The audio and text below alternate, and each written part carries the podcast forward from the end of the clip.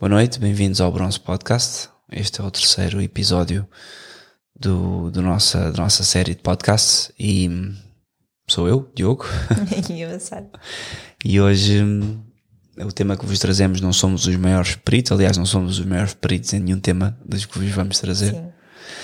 No Mas entanto, Este o- é especial porque só estamos casados já há quase 3 anos, não é? Exato.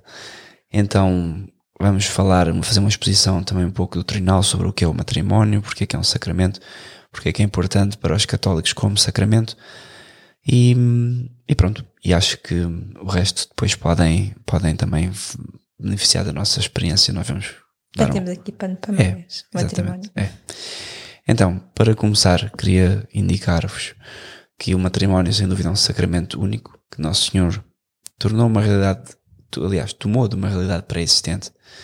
Isto porque o matrimónio era uma realidade natural já.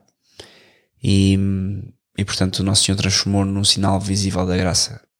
Pelo simples facto de os cônjuges serem batizados, a instituição primitiva de Deus na criação, e portanto de direito natural, isto é o casamento, torna-se um sacramento. Ou seja, então, antes, antes de Nosso Senhor ter vindo à Terra, não é? Certo? Já existia o casamento.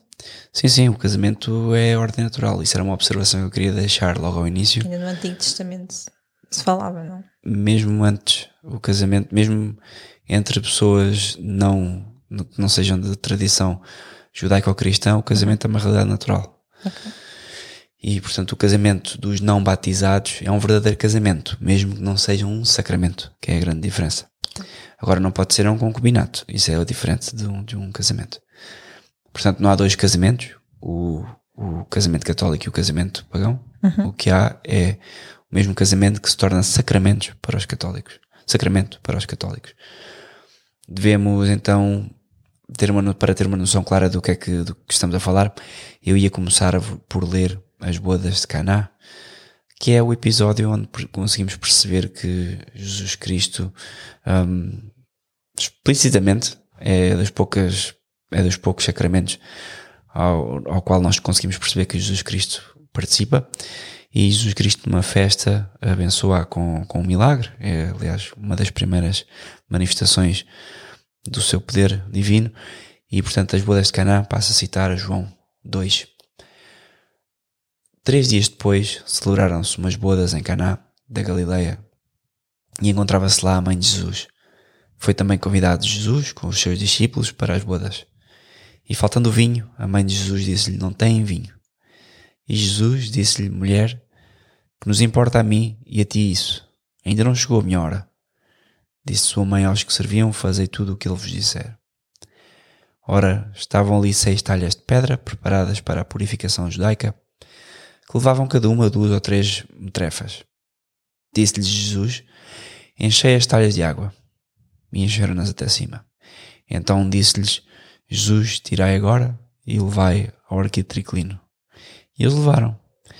E o arquitriclino, logo que provou a água, convertida em vinho, como não sabia de onde lhe viera este vinho, ainda que o sabiam os serventes, porque tinham tirado a água, o arquitriclino chamou o esposo e disse-lhe: Todo o homem põe primeiro o bom vinho, e quando já os convidados têm bebido bem, então lhes apresenta o inferior. Tu, ao contrário, tiveste o bom vinho guardado até agora. Por este modo, deu Jesus princípio aos seus milagres em Caná da Galileia e manifestou sua glória e os seus discípulos creram nele. Portanto, é um episódio bem interessante onde Jesus atua por pedido da mãe. Sim, sim. É, é, um, é um episódio em que eu penso que não seria se a história de Jesus fosse pouco verosímil, eu acho que ninguém começaria por contar. Está aqui o nosso profeta, o primeiro milagre é num casamento, quer dizer, uma coisa tão simples, tão banal, Mas este foi o primeiro milagre de Jesus. sim, que aparentemente parece que estamos num relato quase jornalístico. Olha, aconteceu isto. O que se nota que, o, de facto, os apóstolos, quando escreveram os evangelhos, sabiam o que estavam a falar, que não são expressões nem são contos.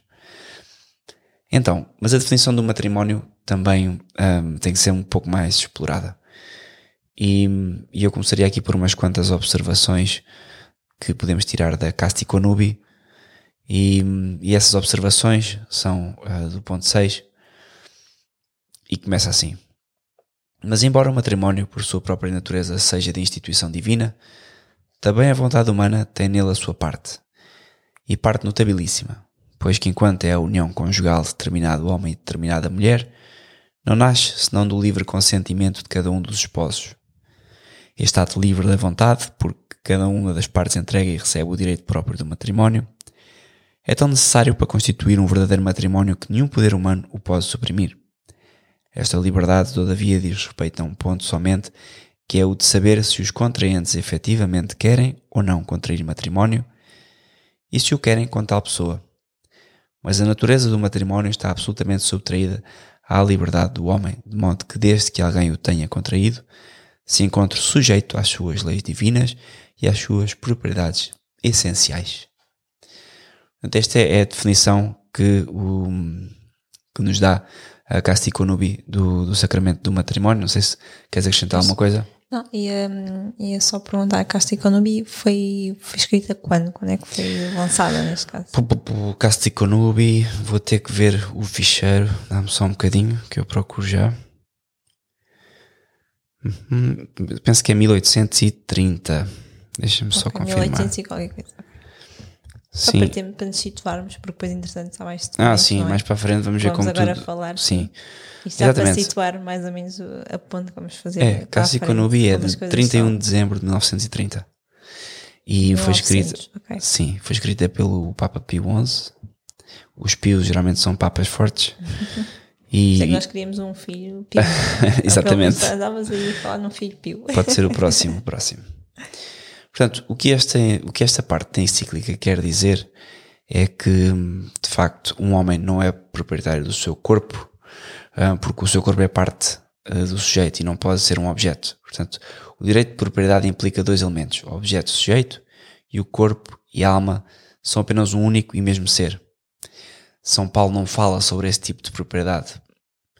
Por outro lado, o homem tem o direito de usar o seu corpo. Quem diz usar, diz moralmente em relação à ordem do fim. No entanto, o direito do uso do corpo em relação à procriação é sempre imoral quando realizado sozinho, falta ao fim. Um homem pode, portanto, conceder esse direito ao seu cônjuge e isto é o contrato de casamento. Portanto, isto foi uma, uma talhada aqui um pouco metida assim, vincada eh, de forma abrupta, porque queria salientar isto, queria salientar que quando estamos a analisar o sacramento uhum. do matrimónio, estamos a perceber que estamos a falar de um sacramento que, na perspectiva católica, nós fomos criados por Deus e a tudo a Ele diz respeito. Portanto, toda a justiça divina, tudo, tudo, todos os nossos comportamentos são orientados para cumprir um único fim, que é louvar a Deus Sim. e amá-lo acima de todas as coisas. Sempre que nos estamos a, ao fim e ao cabo, a afastar desse fim, seja pelo uso indivíduo do corpo, que é o que estava aqui a dizer, um, estamos a entrar em pecado mortal. Que há muito essa tentação no, no, matrimónio, não é? Sim, no matrimónio, eu acho que há em qualquer lado, e, e, por acaso acho que o matrimónio até acho como um remédio para a concupiscência. É um dos, depois mais tarde vamos ver um dos, podemos dizer, das propriedades do matrimónio, que, que, é, que é precisamente ser um remédio para, os, para a concupiscência. Sim, da carne, não é? É, Sim. exatamente. Portanto, este contrato do casamento obriga a injustiça gravemente, por conseguinte, e distingue-se da, simples, da simples promessa pela qual se compromete para si mesmo. Portanto, casar, seja um casamento, mas especialmente um casamento uhum. católico, sacramental, não é uma pena, apenas uma promessa contratual. Estamos aqui a falar de um contrato de justiça divina. Que sem é, termo. Sem, sem termo. sem termo, ou seja, indissolúvel não há hipótese de o apagar. É que a morte dispara, não é? Certo. O que se pode fazer, e há quem também já houve problemas com isso, hoje em dia está muito na moda, foi a partir dos anos 60 também começaram a, liberalizar um pouco os trâmites para a nulidade do casamento. A nulidade. Que ser uma coisa raríssima, não é? Sim, era raríssima. Se formos ver as é? estatísticas, é? o, estávamos a falar nos anos 50 de meia dúzia por ano e hoje em dia é quase como um divórcio católico, não é assim tão grave como o divórcio, claro. Uhum. Mas para lá caminha. Portanto, este é um contrato único. Deus é quem, é quem fixou as cláusulas e Deus fundou apenas um, três sociedades, portanto, a Igreja, a sociedade civil e a família. E, e não se entra nos dois primeiros por um contrato, ou seja, não se entra na igreja nem na sociedade civil pela, pela ou seja, o casamento acaba por ser uma porta de entrada para a prole, acaba de ser uma porta de entrada para a família, e tudo isto traz uma responsabilidade que também tem que ser considerada quando se pensa em casar. Então, as pessoas não vão. Quais é que são os grandes fins do casamento que vamos falar? O primeiro é a procriação. Portanto, Sim, já dá aqui uma parte de entrada para o, o fim do casamento. Não é? Quais é que são os fins então do, do, do, casamento? Sim, eu queria falar sobre os fins do casamento e, e vou começar por um então, que é a procriação dos filhos. O primeiro de todos. O primeiro na Igreja Católica até ao século XX. Portanto, de procriação e educação dos filhos, não é? Certo, tá, tá, é, tá, tá é, é, a mesma coisa. O que, bom, eu vou enumerá-los então. O primeiro é a procriação dos filhos, o segundo. é sempre complicado. Sim, a fidelidade dos esposos e o terceiro, o sacramento em si mesmo. Uh, aqui na fidelidade dos esposos temos também a ajuda mútua. Há, há depois diversas, diversas nuances ou propriedades que eu, que eu vou salientar a seguir, mas para já queria falar sobre o primeiro ponto que é a procriação dos filhos. Não sei se queres acrescentar alguma coisa agora. Não. Acrescento no fim. Está bem. Então, a, a procriação dos filhos, a Castico Nubi diz-nos o seguinte, e eu vou lendo da Castico Nubi porque eu considero que não há mais nenhum documento em condições uh, que tenha saído uh, ou sido escrito por um Papa ou por um teólogo que nos possa um, dar luz sobre o que é o sacramento do matrimónio. Este, este é é, um, é sério. É fiel. É fiel. É aquele que se pode ler e replicar. Mais para a frente há mais dois documentos, os dois são maus, no meu entender. Um deles parece bom, mas se começarmos a escavar, notamos que é o sim, princípio do, do, do, mal, que é o Manevita, e o último, que é a Amoris Letícia, é um escândalo de alta baixo, porque não é, sim, não é católico, sim. Também, sim então, primeiro, procriação dos filhos. A Casticonubi.12 começa assim. Entre os benefícios do matrimónio ocupa primeiro, o, ocupa, portanto, o primeiro lugar a prole. Em verdade, o próprio Criador do género humano, o qual em sua bondade quis servir-se do ministério dos homens para a propagação da vida, nos deu este ensino ensinamento quando no paraíso terrestre, instituindo o matrimónio, disse aos nossos primeiros pais, e neles a todos os futuros esposos, crescei e multiplicai-vos e enchei a terra. Gênesis 1, 28. Esta mesma verdade a deduz brilhantemente Santo Agostinho das palavras do apóstolo São Paulo a Timóteo. 1 Timóteo 5, 14, dizendo que a procriação dos filhos seja a razão do matrimónio, o apóstolo o testemunha nestes termos. Eu quero que as jovens se casem. Passo a citar. Eu quero que as jovens se casem. E como se lhe dissessem, mas porquê? Logo acrescenta, para procriarem filhos, para serem mães de família. Santo Agostinho, na obra de Bono. Portanto, acabámos aqui de falar de uma razão bem simples e de um fim único do casamento, do único, não, mas desculpem, do primeiro fim do casamento. A procriação e educação das crianças é, sem dúvida, a principal na intenção do Criador, o que não significa que o segundo seja opcional ou que possa ser negligenciado. Claro que não. A fidelidade dos esposos e o sacramento são dois bens importantes, mas são hum, são, acabam por ser sistemático. E expõe-se aquela questão daqueles casais que já ouvimos falar, casam e depois fazem um voto de castidade. Não, por acaso nunca ouvi falar disso. Pronto, já há um. Agora apanhaste-me de surpresa, não sabia. Ah, então, há, há, certos casais, muito devotos, que casam e depois fazem um voto de castidade. Muito bem, estão a perverter o primeiro fim do matrimónio.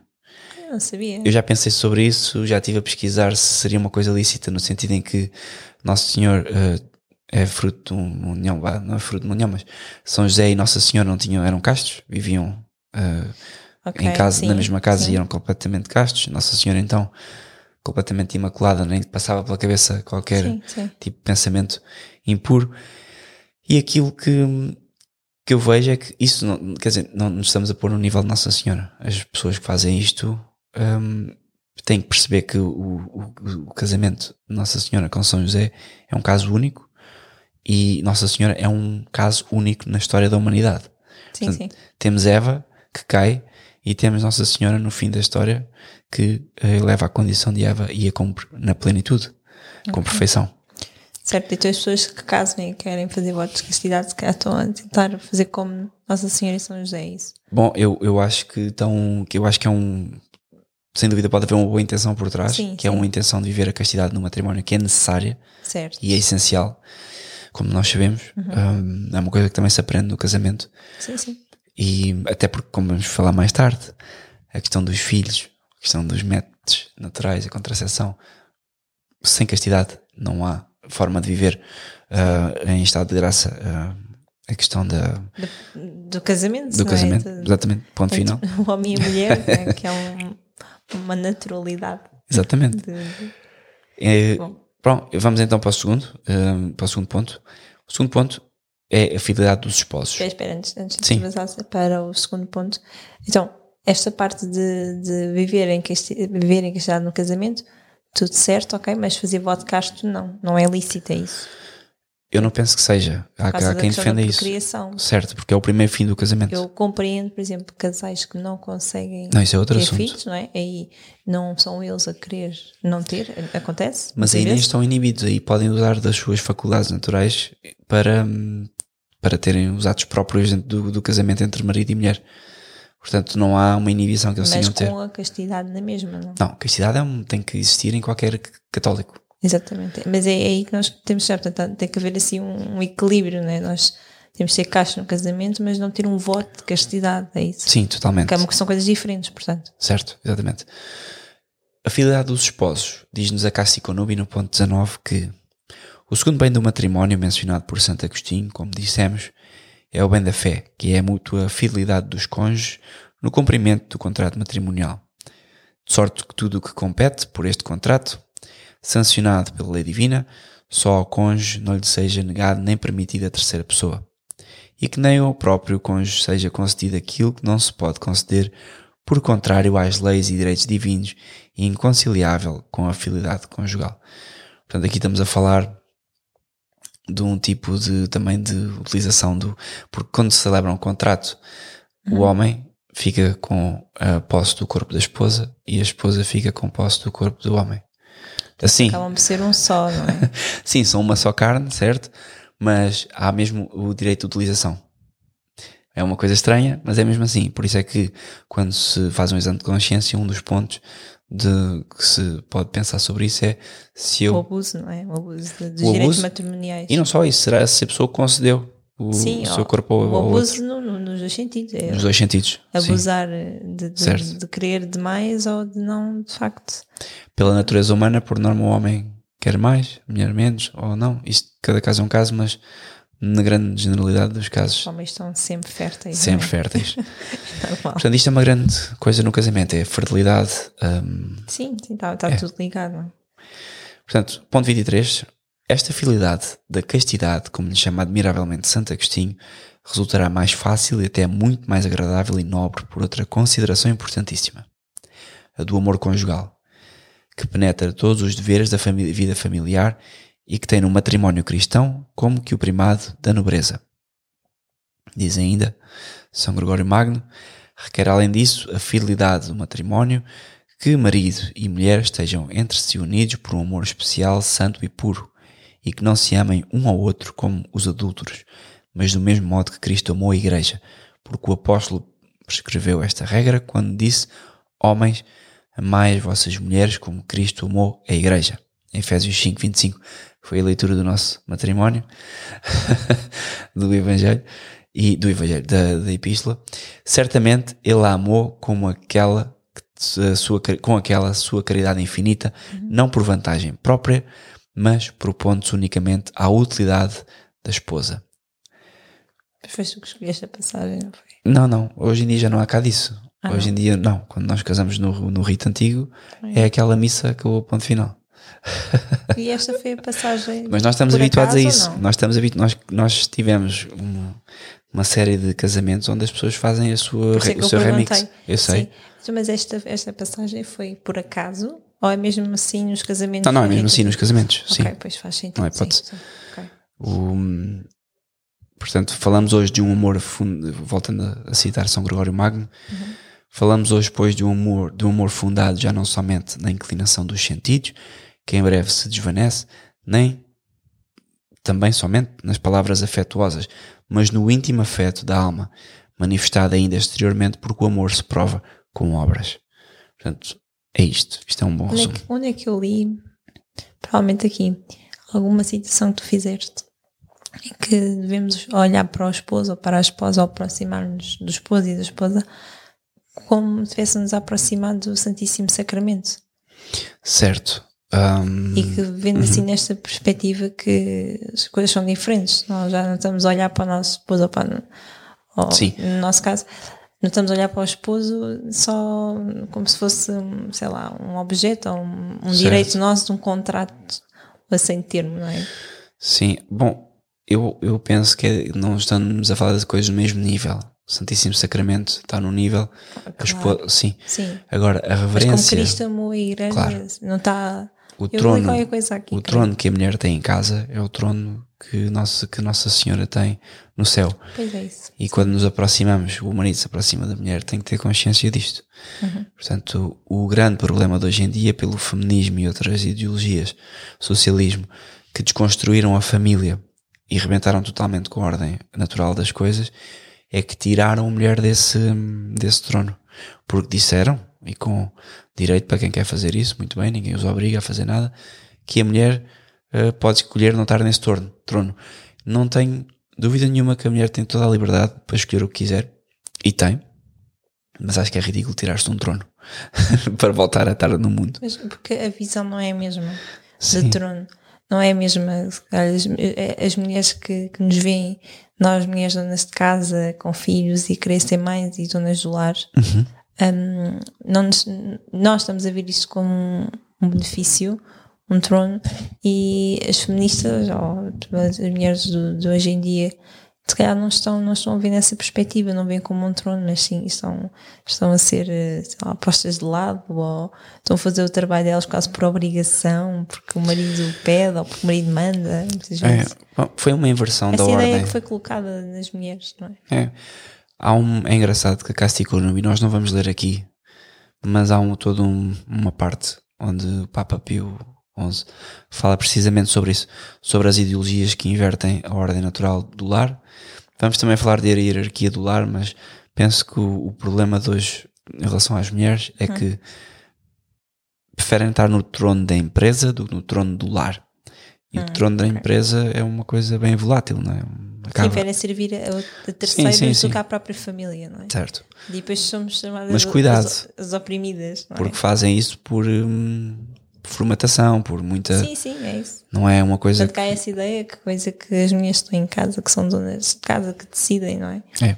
E ser mais que são as oprimidas pelos maridos e quando, na verdade, é assim, pelo menos eu estou tudo menos oprimida. Sim, sim. É com- e, e é assim, espero, espero, espero que sim. Não que nós não tenhamos às vezes os nossos desaguisados. Mas, Ah, mas- que- mas eh, diz-me lá um casamento que não tenha. certo. Nós não sabemos a vida das pessoas em casa, mas todos os casais que eu ouço dizem sempre isto. Portanto, podemos mencionar aqui também, nesta questão da fidelidade dos esposos, a ajuda mútua. É tudo o que o homem e a mulher trazem para a convivência. Não é bom que o homem esteja só, façamos-lhe uma ajuda semelhante a ele. Portanto, uma vida num lar católico é uma vida ah, de um casal casado e, e com filhos. É uma vida que é muito genesíaca. Remete muito à vida a primária de Adão e Eva, que é uma vida onde as pessoas estão uh, a construir um fim, onde muito daquilo que poderia ser um comportamento uh, o mais próximo possível aos nossos pais está a ser replicado com todos os defeitos do nosso pecado original, claro. Daí que seja preciso ter muita calma e muita paciência. Tinha a virtude da paciência, é muito, é muito necessária. Então, também acho, como estávamos a falar, como um, um remédio para a concupiscência, o matrimónio. O uso do matrimónio torna-se legítimo e bom em si, por causa dos dois primeiros propósitos, o de origem, que permite acalmar a concupiscência, como já falámos, ou que é um carácter desordenado das paixões. E apesar deste fim não ser bom em si, é como um medicamento excelente quando uma pessoa está doente. E estamos todos doentes, nesse sentido. Portanto, a virtude, ah, não diria virtude, mas o, o remédio ahm, para a concupiscência, que é a possibilidade dos, dos, esposos poderem gerar a sua prole, acaba também por ser uma. Remédio. É, exatamente como o, nome, o próprio nome indica. Sim. Portanto, a moralidade do casamento, isto é que não, é, não se pode não podemos esquecer, depende sempre da ordem dos fins. Invertê-los, como fazem as pessoas hoje em dia, inclusive alguns documentos da igreja, é a ruína. Porquê? Porque se invertemos a ordem, vamos imaginar, eu faço o Lego, tenho a base para montar no capítulo 1, capítulo 2, tenho outra coisa para fazer. Se eu mudo essa ordem, eu não vou montar um Lego em condições. Sim, se calhar em vez de sair um, um barco, sai. Eu não, eu não duvido que seja capaz de o montar. Mas se eu seguir a ordem, ele vai ficar mais sólido e vai ficar. Exatamente. Uh, não vai cair. Tal e qual. O terceiro fim do, que, do matrimónio é o sacramento, e no ponto 31 da um, Cassi Konubi podemos ler. Entretanto, o conjunto de tantos benefícios completa-se e coroa-se por este bem do matrimónio cristão, a que chamamos, com a palavra de Santo Agostinho, sacramento, o qual significa a indissolubilidade do vínculo e também a elevação e consagração que Jesus Cristo fez do contrato como sinal eficaz da graça. Vou confidenciar um segredo.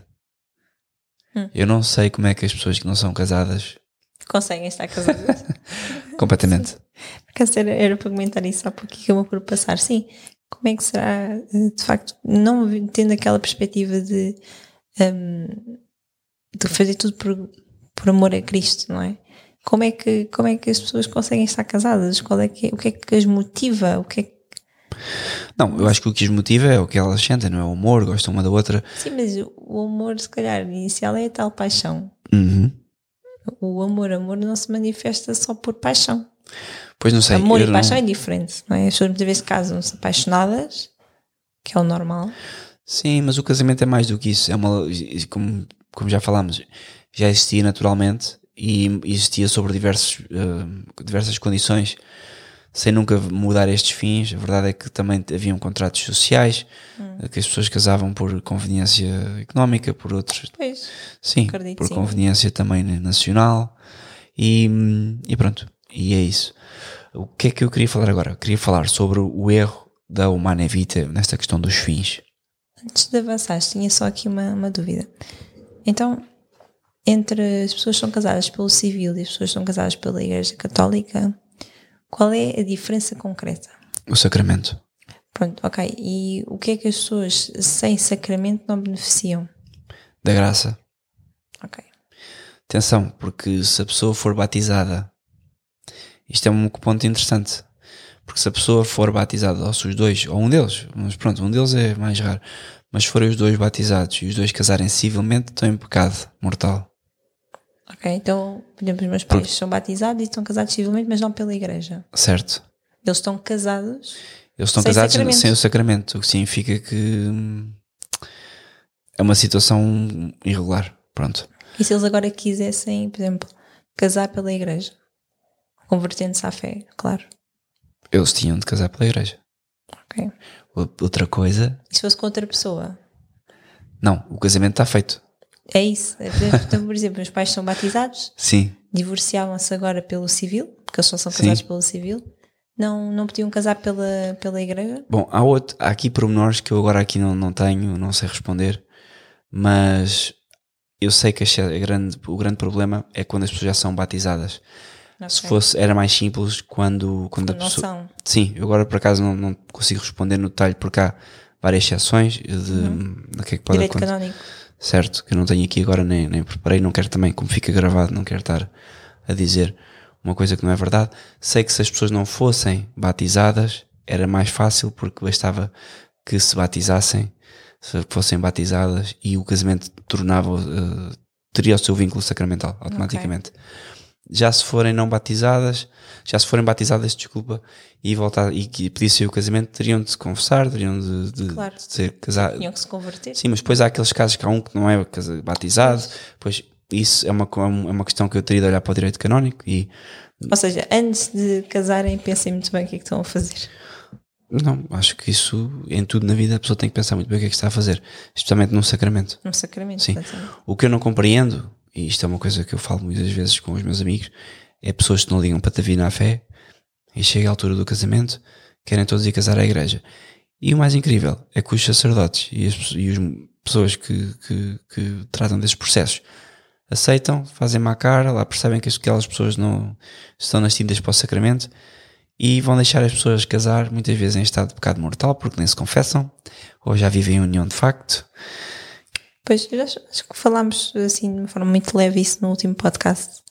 Sim, Um, chegámos a comentar alguma coisa porque as pessoas não tinham formação, é isso. Não estão bem informadas, certo, não têm mas as formação. pessoas que pedem não têm informação, eu acredito, porque o mundo está paganizado e Portugal é um país paganizado. Que os sacerdotes aceitem este tipo de, de pedidos, é eu grave, não, eu não não é? compreendo. É Porque um sacerdote tem o dever de bloquear um sacramento que sabe que vai ser hum, mau para a alma das pessoas.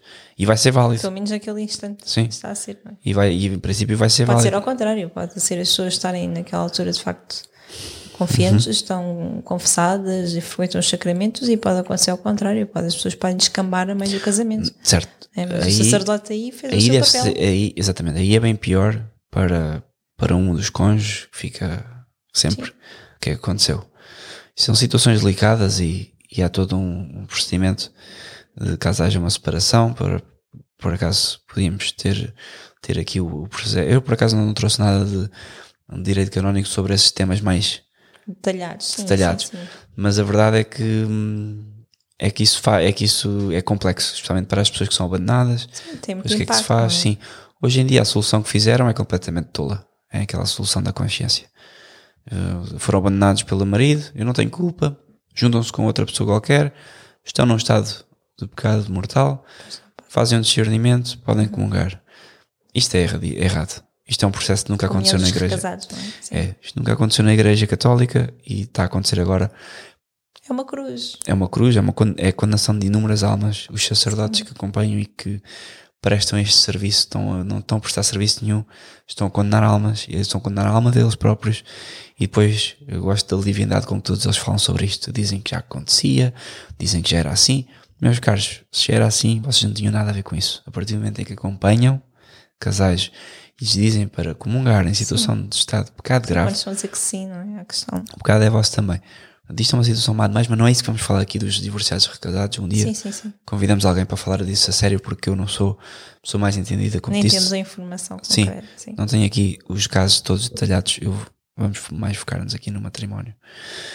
Então, o Manevita tem um erro de Paulo VI que, que é a inversão da ordem do matrimónio. Eu queria ler aqui na página 21 e hum, pedi a vossa paciência só para eu encontrar aqui a página correta. Tens um marcador de livro. Tem aqui, não, está aqui, tranquilo.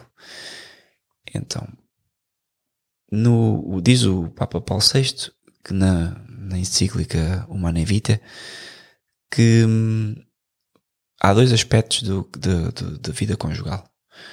E passo a citar o ponto doce. Esta doutrina, muitas vezes exposta pelo magistério, está fundada sobre a conexão inseparável que Deus quis e que o homem não pode alterar por sua iniciativa. Entre os dois significados do ato conjugal, o significado unitivo e o significado procriador. Portanto, ele aqui está a falar do ato conjugal, não é do matrimónio como um todo. No entanto, o ato conjugal, isto é a relação entre marido e mulher, ele altera a ordem dos fins. Ele coloca um significado unitivo primeiro e um significado procriador a seguir. Portanto, já estamos aqui a falar de um problema. Ele fez exatamente a inversão dos, dos fins do matrimónio no ato, pior ainda, no ato conjugal. Ou seja, eu já estou a ter uma relação sexual com a minha esposa, não para procriar, mas com um sentido unitivo. Uau! Ele continua dizendo que o ato conjugal conserva integralmente o sentido de amor mútuo e verdadeiro. Ele gostava muito deste tipo de linguagem. E, e continua dizendo que, em verdade, justamente se faz notar que um ato conjugal imposto ao próprio cônjuge, sem consideração pelas suas condições e pelos seus desejos legítimos, não é um verdadeiro ato de amor. Portanto, isto parece quase uma lição já de psicologia, São falas, não é? É, são diziam falas.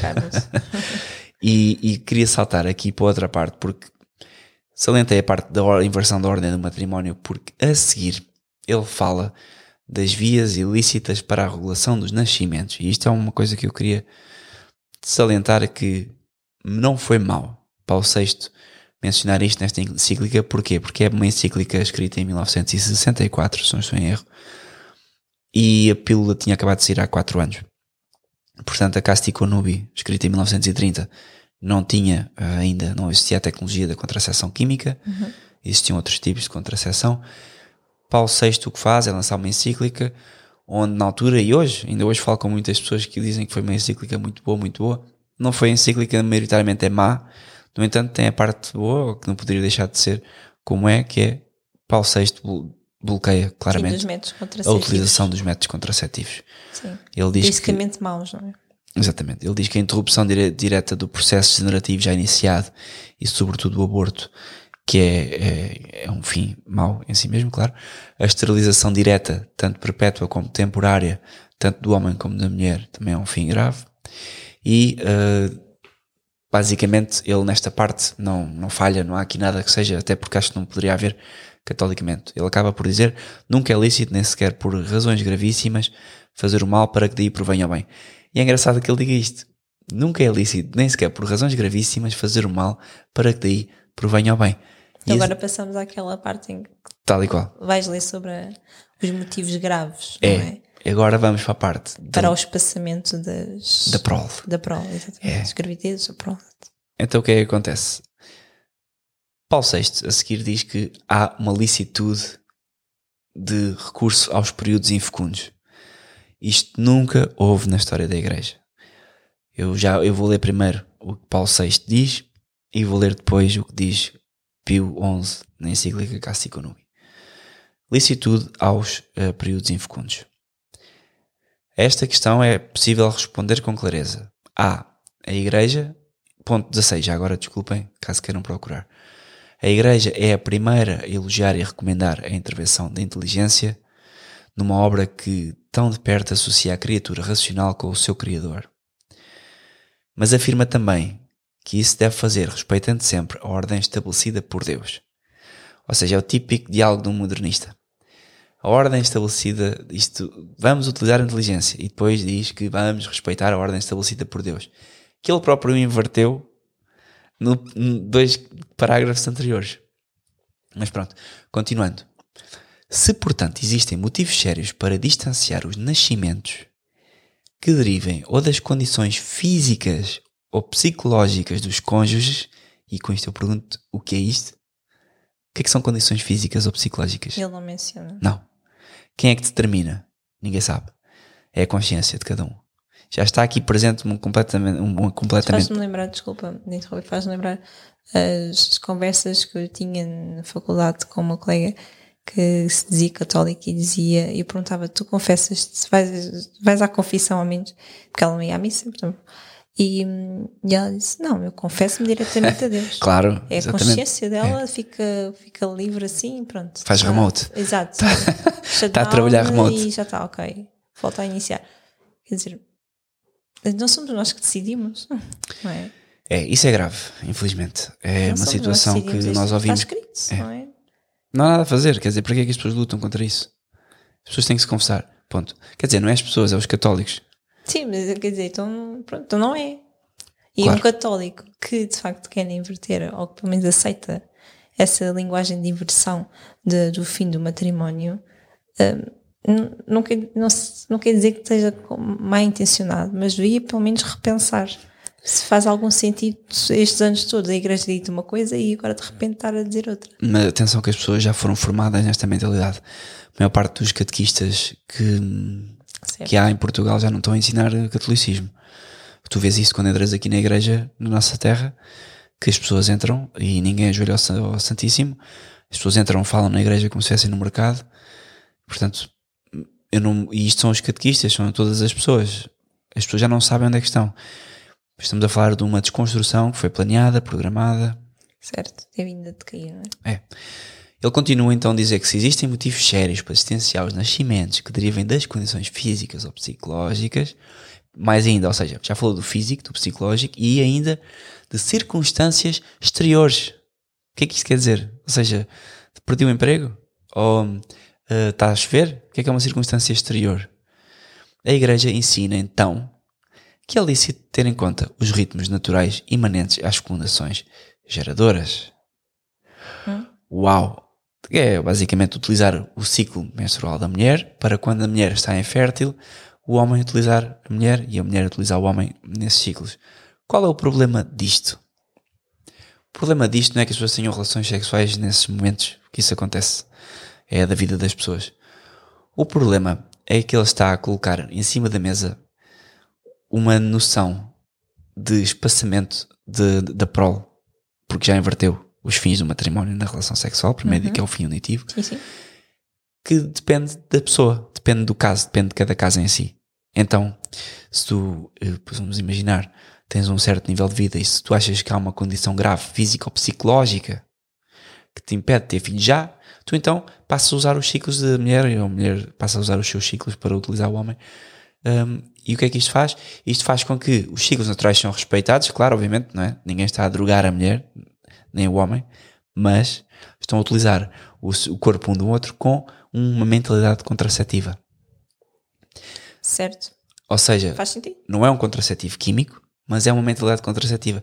E é engraçado, porque eu cresci um, na fé, eu fui quando fui batizado, eu estudei teologia e eu pensava que era que, que, que, que, sabia muito e que lia muito durante o curso, depois percebi, quando acabei o curso, que não sabia nada. Mas durante meu, as minhas aulas de moral, o professor de moral, que era uma pessoa quem eu respeito enquanto pessoa bastante, e ele, ele dizia-me imensas vezes: a mim e à turma inteira, porque nós, alunos, dizíamos, mas não pode ser, as pessoas não podem utilizar os métodos contraceptivos. E ele, um sacerdote liberal à frente dos anos 60, claro, Sim. completamente liberal nestes assuntos, mas se houver um motivo grave, porque não, porque é a mesma coisa com os métodos naturais. A mentalidade é a mesma. E nós, alunos, dizíamos, não é nada, as pessoas estão a respeitar é, o ciclo natural. Vocês, Sim, vocês discutiam isso todos. com o professor. Engraçado. Sim, claro. As aulas de teologia é só isto. filósofos. A ideia que nós, que nós temos é que são Menos. filósofos. Filósofos, mais, mais conversa de, de, de, Cristina do programa da tarde sobre temas controversos. E então, o que é que acontece? O, o, o professor dizia isto e eu dizia, e não é nada, ele está enganado. E hoje eu dou-lhe razão. Hoje, depois de olhar hum. para a forma como isto está escrito, ele tem razão os métodos, o recurso aos, aos períodos infecundos da mulher para ter relações sexuais no casamento é um uso, uma mentalidade contraceptiva. Por isso é que temos casais que se dizem católicos com 3, 4 filhos ao fim de vida. Ora, ou há um motivo grave de saúde, ou então as pessoas casaram só aos 35 anos. Que pode acontecer. Certo. Mas de resto não estou a ver uma mulher como tu que casa aos 21 mas o que é que tem a minha casar aos 35 anos? Por, ora bem, se tiver quatro filhos, teve um filho quase por ano, vá, teve um, dois a cada, até aos 40 e tais, não, não pode ter muito mais do que quatro. Mas imaginar. Mas, é, mas eu conheço casos, pelo menos estão, as pessoas estão a confidenciar, que naturalmente o corpo acaba por sentir, não é? Que a mulher não está preparada para ter mais filhos. Ah, sim, mas, o que eu estou a dizer é que se tu casares ah, mais tarde. espaçamentos naturais. Sim. Claro, com castidade, como é óbvio. E aqui há uma diferença é a mulher e o homem serem castos, não é estar a espaçar de forma. Um, é não, isso é, um, é legítimo. Propositada, não é? O, as, as gravidezes, quer dizer. Isso não é. Eu vou ler agora a Casta Economia para, para veres isso, mas a questão é: há um motivo grave na vida de alguém. Vamos imaginar uma coisa mesmo grave. Não sei, eu não posso imaginar o quê. Tal como a Casta Economia diz, não há motivo grave nenhum. Grave é, eu vou dar um exemplo. A mulher no próximo foi-lhe dito, o médico disse-lhe mais uma gravidez e pode morrer no parto. Sim, como sabes, isso é completamente balelas. Depende, não sei, vamos supor, Sim. há um caso muito grave que a mãe tem um cancro qualquer no útero ou algo do género. Isso é outro assunto. Obviamente que isso é um motivo se for um, pronto, exatamente uma mulher que está a ser medicada por isto ou por aquilo. Simples, há uma coisa que vocês podem fazer se querem conservar a graça, se querem conservar, que é castidade, continência. As pessoas não têm relações sexuais. Querem espaçar os nascimentos? Boa. Não tenham relações sexuais. O marido está doente, ou a mulher está doente. Uhum. O que é uhum. que as pessoas fazem? São castas. Não é? Não, isso cada caso é um caso. Isso, agora o que eu queria dizer é que vamos ler Cássio Cunha para perceber. Okay. Parece que está aqui Pio XI a responder aqui a Paulo VI. Ponto 54, Cássio Cunubi. Mas para tratarmos agora, veneráveis irmãos, de cada um dos pontos que se opõem aos diversos bens do matrimónio, falemos primeiro da prole, que muitos ousam chamar molesta encargo do casamento e afirmam dever ser evitada cuidadosamente pelos cônjuges, não pela honesta continência, que é o que temos a falar até agora, Sim. permitida até no matrimónio pelo consentimento de ambos os cônjuges, Mas viciando o ato natural. Ele não está a dizer, não há pílula nesta altura. Ele está a dizer viciando o ato natural. Ou seja, meus caros não podem viciar o ato natural. Se, ah, mas eu não estou a viciar o ato natural quando a minha mulher está, está infecunda naturalmente. Claro que não. O corpo da mulher tem ciclos de fertilidade. Não há uma violação, não, ninguém alterou o ciclo. Agora, a utilização do corpo da mulher, quando o, o corpo dela está infecundo, sistematicamente para espaçar a prole, é uma mentalidade contraceptiva. Totalmente. É pecado mortal. E isto. E porquê que a mulher sabe que está, está infecunda? Porque controla. Bom, sim, exatamente. Está a, controla, a controlar a natalidade. Já há um fim por trás. Exatamente. E depois quem faz isso tudo é a mulher. O homem apenas sabe. Vamos acabar isto para contar a nossa, a nossa experiência, porque nós, nós sabemos fazer isso. E, sim. E então. Nós sim, sabemos. Fomos. Usámos ao contrário. Isso, não é? E assim sim, acabamos por não usar quase nada. Mas usámos ao contrário. Ou seja, usámos precisamente para quando sabemos que são os períodos férteis da mulher. E em dois anos de casamento tivemos dois filhos. Agora, sim. sim. Antes, antes, estávamos noivos, não foi? Foi quando ficámos Quando começámos a aprender. Porque já vinhamos. De... Mas deixa-me acabar de ler a Siconubi e já falamos disso. Ah, ok. Então. E tocaste no assunto. Sim. Ou seja, então, ele está a falar, Papa Pio, Pio XI, viciando o ato natural, seja, não pode. Alguns reclamam para si esta liberdade criminosa porque, aborrecendo os cuidados da prole, desejam somente satisfazer a sua voluptuosidade, sem nenhum encargo, porque dizem não podem observar a continência, nem permitir a prole por causa das dificuldades, quer pessoais, quer da mãe, quer da economia doméstica. Portanto, ele faz aqui tábua rasa da conversa toda de Paulo VI. Completamente. Não, Paulo VI é que, que não quis saber nada do que estava aí escrito. Não, Paulo VI, o que Paulo VI diz ou, ou escreve, como já sabemos em muitas coisas, não, não, não, não, diz, não interessa. Mas aqui o ponto Esse 50. foi completamente sim, ignorado. Sim. Infelizmente, infelizmente, Paulo VI escrevia coisas e, e fazia coisas que, que, nos dão muita dor. Pronto, é mesmo assim, não vale a pena eu estar aqui a dizer-vos que eu, é raro ler alguma coisa de Paulo VI que seja mesmo útil à alma. Sim, nós não queremos ser mais papistas que o Papa. Não, claro que não. Mas Com todo o são respeito. dois papas. Sim, sim. Não é? Estamos a fazer uma comparação. No ponto a seguir, continuando, ele diz: Nenhuma razão, sem dúvida, embora gravíssima, pode tornar conforme com a natureza e honesta aquilo que intrinsecamente é contra a natureza.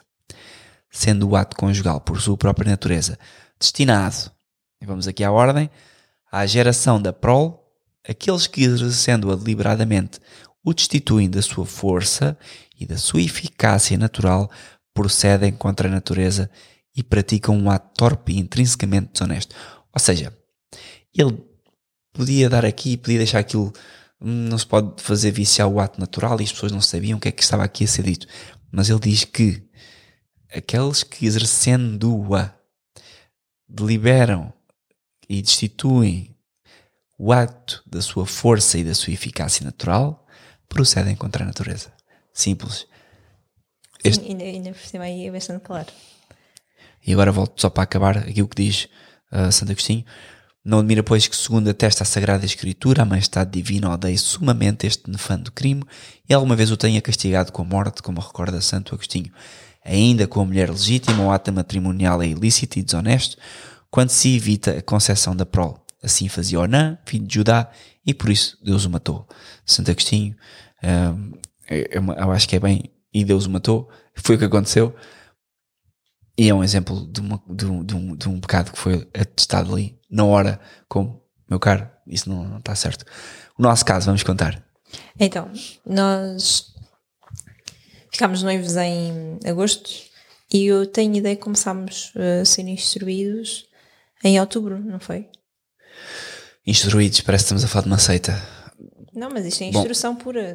Basicamente temos, tens de explicar que, e... o, o, porquê. Porque vamos, temos, é preciso explicar todo o contexto.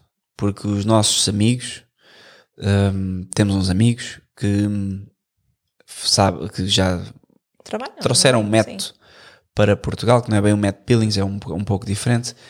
E esse método que foi uh, criado pelo Instituto Paulo VI, ora, pois, claro, um, era um método usado para espaçar os nascimentos, os, os nascimentos Sim, para observação, para observação do, do muco cervical da mulher. Do muco cervical da mulher.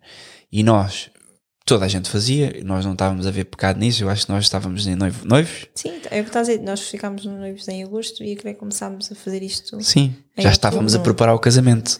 Exatamente, sim. Não, pois, depois vieram-nos com esta conversa de que era bom vocês fazerem, parece a casar, não é? E, e era bom, era bom, era bom. E ok, tudo bem. E, e foi, foi uma prenda, não é? Na altura nós aceitámos o presente, claro, que as pessoas estavam bem intencionadas, não é? Um, e pronto, depois começámos a ir eh, portanto, às consultas e às sessões e tudo mais, porque depois tinham que ser consultas mensais, se não estou em erro, ou pelo menos dois em dois meses, para que a mulher aprenda muito bem como é que há de fazer a observação, porque tem toda uma ciência. Eu confesso que agora já não me recordo metade, porque aquilo é, é preciso ser acompanhado pelo menos Diariamente. anualmente. Sim, tens que acompanhar anualmente, consultar o- um livro que, que foi escrito, não é? E que tem todas as instruções, mas também é preciso um médico eh, observar Sim, mas, mas ao fim e ao cabo é um, método, é um método de Billings um pouco mais acompanhado. Eu não sei como é que funciona o método Billings. Deve ser igual. Eu, pelo que li, é, qual- é, sempre muito parecido. observação uh, Sim. pelo muco da mulher. Ora, há toda uma ciência por trás que é preciso, a mulher está mesmo muito consciente do que é que está a fazer, Uhum. até que chega à parte do, do ato com o esposo. Certo, acaba por desvirtuar quase a relação entre marido e mulher. Sim, ou seja, o que é que acontece? Há uma programação Há uma programação, exatamente. que nunca foi seguida por nós. A coisa não é sim, a coisa não é natural. Quer dizer, Não é natural, acaba por não ser natural, porque eh, o que as pessoas depois fazem é olham para aquilo, estou fértil hoje, não apetece ter filhos, ok, não vai haver relações. Amanhã já não estou fértil, ou amanhã já posso ter relações, já não... ou ao contrário, pode ser ao contrário também. Para pessoas que querem de facto não, isso é engravidar, bom. Aquilo é excelente no sentido em que depois há uma- toda uma tecnologia também por trás que identifica se a mulher está bem de saúde ou não. O que pode ajudar os casais de facto a terem, a terem filhos, não é? Tendo em conta que essa é a primeira Finalidade do matrimónio. Exatamente. Portanto, eu compreendo os casais que não consigam de facto ter filhos e procurem, eh, claro, ao passar algum tempo, Tudo. Eu acho que Eh, qualquer pessoa procuraria tudo. não, não é tudo, Não, tudo sabes, dentro do, do, do dentro do legal, que é- do legítimo. sim, do que é lícito. Eh, portanto, eu compreendo isso. Agora, usar isso para, para ver se a mulher está fértil ou não, para inverter a finalidade do casamento, não. Sim, e depois usar a mulher como mentalidade contraceptiva. Sim, é que Que é, posso usar agora que não vai ter um filho. Isto é. Neste caso é mais ao contrário, porque fica mais na mão da mulher. Não é? Este método que, que nos ensinaram é suposto o homem também, eh, portanto, de certa forma, interagir, Certo. mas O que é estranho, eu confesso. não, porque assim a culpa é dos dois e o conhecimento é dos dois. E eu percebo esse, esse lado, porque é só a mulher que fica culpada da situação, mas por outro é, é, é muito pouco provável que o homem consiga acompanhar na totalidade, porque cabe à mulher a fazer a observação natural da coisa. Sem dúvida, é bom para quem quer engravidar, é bom para quem tem problemas de fertilidade e quer perceber o porquê. Pode haver, aconselhamos este método nesse sentido. Tudo o resto não pode ser aconselhado porque não se pode desvirtuar o acto natural. Diz ainda Castico Nubi, 57. Por conseguinte, havendo alguns que, afastando-se manifestamente da doutrina cristã, ensinada desde o princípio e nunca interrompida, pretenderam publicamente proclamar há pouco doutrina diversa acerca deste modo de proceder. Ou seja, Pio já avisar, há quem já esteja a mudar isto. Há pouca doutrina diversa acerca deste modo de proceder. A Igreja Católica, a quem o próprio Deus confiou a missão de ensinar e defender a integridade e a honestidade dos costumes, posta no meio desta ruína moral para preservar de tanta torpeza a castidade da união nupcial, proclama altamente e de novo promulga pela nossa boca qualquer uso do matrimónio em que pela malícia humana o ato seja destituído da sua natural força procriadora, infringe a lei de Deus e de natureza e aqueles que ousarem cometer tais ações se tornam réus de culpa grave. Haverá mais algum? É preciso ler mais algum capítulo? Não para bom entendedor. Meia palavra basta. E aqui não está meia, está, ainda está, tudo dito. está tudo dito. E ele fala, eh, Paulo VI falava da questão económica, ok? Vamos ver o que é que diz. Ahm, é que por acaso ahm, Pio XI tem precisamente um capítulo um só sobre a desculpa económica. É, é assim que se chama o capítulo. A desculpa É, económica. A desculpa económica, ponto 62. Mas devemos nos acautelar cuidadosamente de que as deploráveis condições das coisas naturais em ocasião a erro muito mais funesto. Ou seja, ele admite que pode haver deploráveis condições, mas que isso não é nada comparado com uh, perder a alma.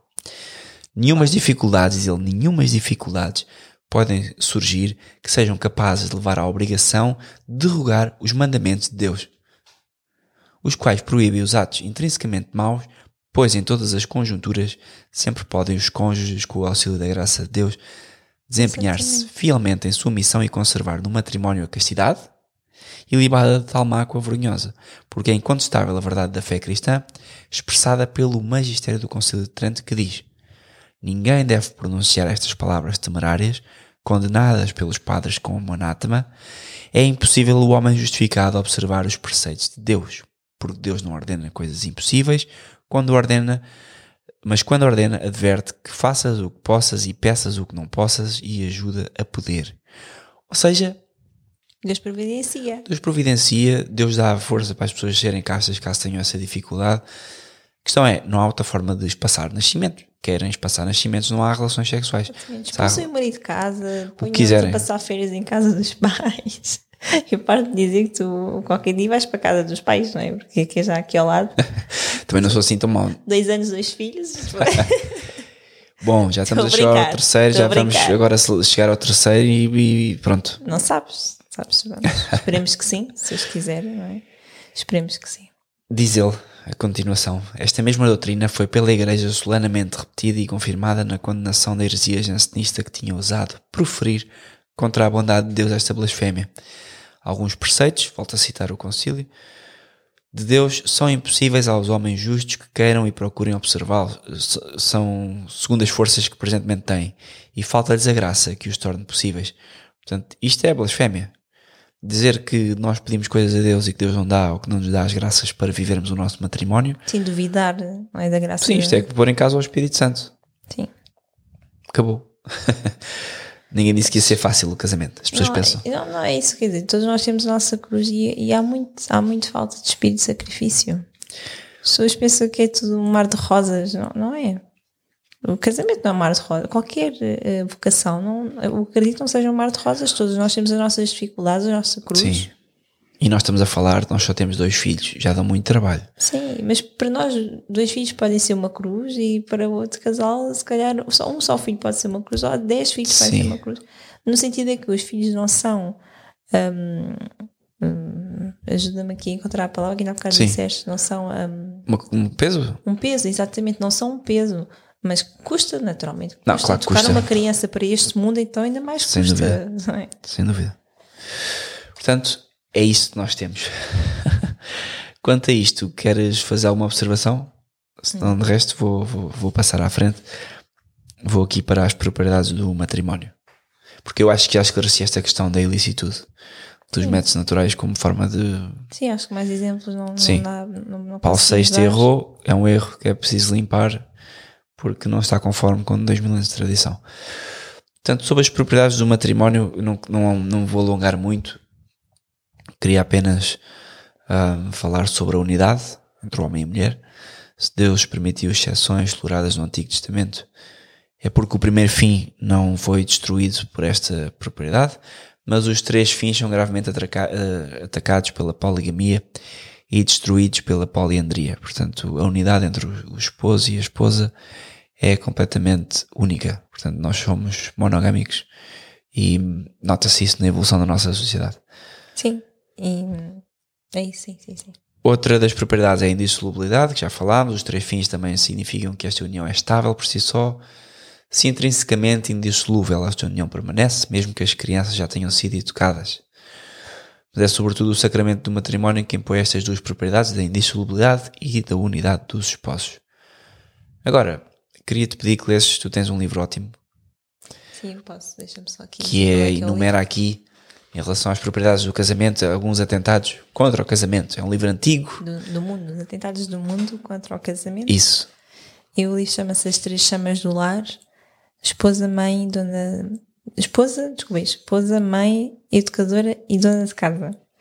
E é. Deixa-me aqui ver. Geral Pires de Souza. Bom, 1958. 1900 exatamente, Uau. 58. Sim, sim, sim. Ainda não tínhamos a pílula. Ainda não tínhamos as contracepções. Nem não o é só- concílio. Não é só a pílula, não é? Não sei se falamos em pílulas, mas é todo tipo de contracepção, que agora é Sim. tudo muito. Tudo, não é só contracepção, é tudo é contrário ao matrimónio. Sim, exatamente. Ainda antes do também do modernismo do Vaticano II, que, que veio também aqui alterar algumas coisas sobre o papel da mulher. Eh, então, sobre a fecundidade no matrimónio, o, o erro, portanto, que aqui menciona no livro, o autor diz: o primeiro erro que o mundo, que o mundo diz é os filhos são uma, uma carga incómoda. Aquilo que falámos ainda agora. Sim. Uh, os casados devem evitá-los, viciando o ato conjugal, pois é impossível aos casados guardar a continência. Portanto, a questão da castidade, não é? O mundo diz que é impossível o homem e a mulher estarem em casa sem serem castos. Não é fácil. Não é fácil de todo, que não é? Mas não podemos duvidar da graça de Deus, sem dúvida alguma. E no que o autor depois defende, da verdade de Deus, é que muitos atrevem-se a chamar de carga incómoda aos filhos no casamento e por isso devem evitá-la os casados. Arrogam-se também a criminosa liberdade de cobiçar unicamente a satisfação das suas voluptuosidades, aborrecendo os filhos, e outros dizem que não podem guardar a continência. Pois, quaisquer que sejam as circunstâncias, é possível aos casados, pela graça divina, desempenhar os seus deveres e conservar limpa e sem mancha a castidade. Portanto, o que eu acabei mesmo agora de dizer é. Sim. Ou seja, esse, esse livro é a- age em pergunta-resposta, não é? Sim, dá-te portanto, eles problema. dizem o erro do mundo e depois o autor diz Ah, ok. a verdade de Deus. Então o primeiro erro foi agora a questão da prole ser um fardo. Sim, e portanto, que deve-se evitar os filhos e, e que se pode viciar o ato conjugal. Alright. Aqui ele fala em viciar, mesmo precisamente por não existirem então os métodos contraceptivos químicos. Não, exatamente. Então ele fala em viciar ato métodos natural. contraceptivos naturais. Não é? Certo. Pronto. Depois ele também diz que sobre ainda, ainda sobre a fecundidade no matrimónio, eh, ele diz que o mundo fala de indicações terapêuticas para procurar o aborto. Fala de matar a criança para salvar a mãe. Chama a criança de injusta agressora. E ele depois eh, portanto, responde com a verdade de Deus e diz que é isso um crime gravíssimo no qual se atenta contra a vida da prole, ainda encerrada no seio materno. Tratando-se da morte direta ou eh, inflige à mãe ou à criança, será sempre contra o preceito divino e a voz da natureza quebrada, não matarás. Não se pode invocar aqui o direito de legítima defesa contra um agressor, pois quem, com efeito, chamará de injusto agressor a uma criança inocente. Portanto, aqui também já a dar a. Já a falar da questão do aborto Sim, sim. e, e a cascar na malta, porque, Exato, sim. enfim, Portanto, coloca-se muito a questão de a mãe que está em, em perigo de vida, ah, quem é que se deve salvar, a mãe ou o filho que está no ventre da mãe. Ah, o filho não foi ali parar ah, com a intenção de matar a mãe. claro que não. Não, mas isso pode ser.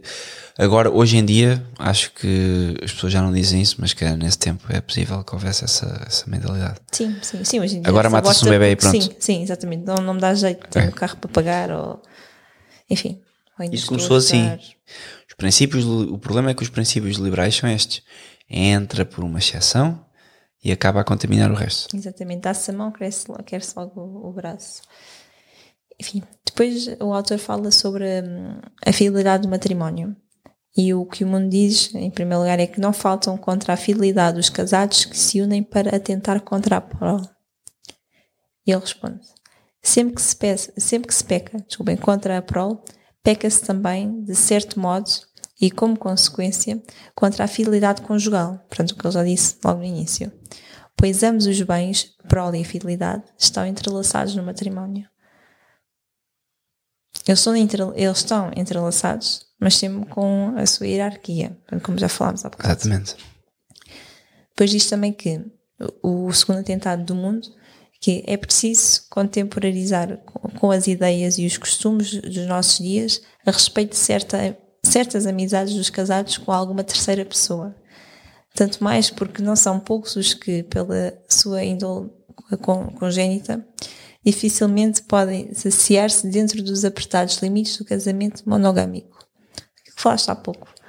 Sim, mas aí é mais o- as traições, essa, essa questão de, do adultério, Sim, que, que é um cancro hoje em dia. Tá?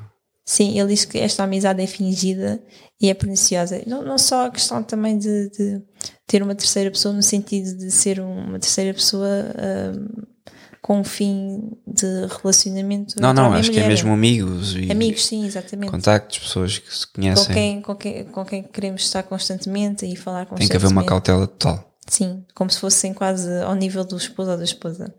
Ele diz que quem assim procede uh, falseia o conceito de fidelidade. Deus não, não teria institu- instituído ao casamento um com uma se tal instituição não for suficiente para trazer remédio à concupiscência da carne. Para isto também da questão da, da, da monogamia. portanto. E, e depois no fim, hum, ele fala também dos inimigos da obediência da esposa. Esta também é muito interessante porque por diz que um dos atentados é que é uma in- indignidade a servidão de um cônjuge para com o outro, pois são iguais os direitos de, de ambos e a esposa há de, vir, há, há de vir-se a ser emancipada. E três são os modos dessa emancipação: social, económica e fisiológica.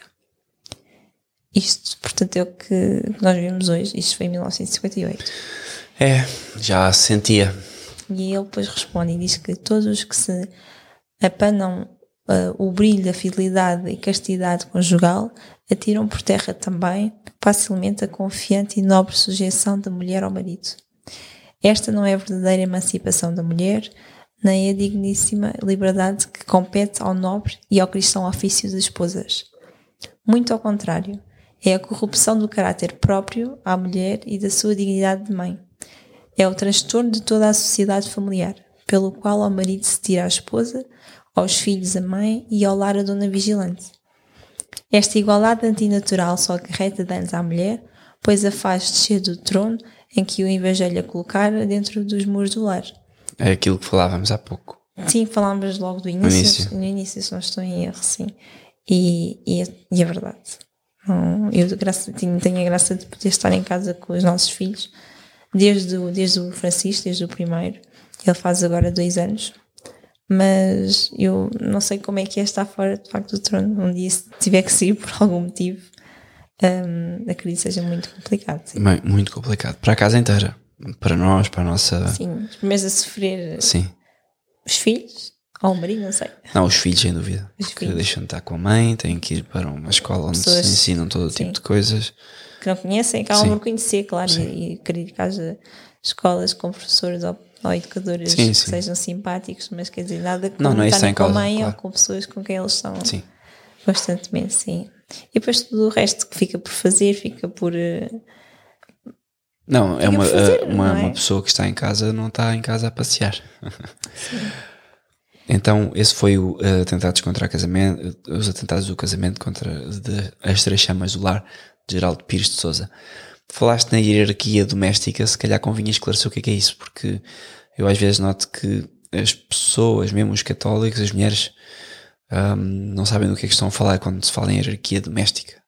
Mas somos iguais.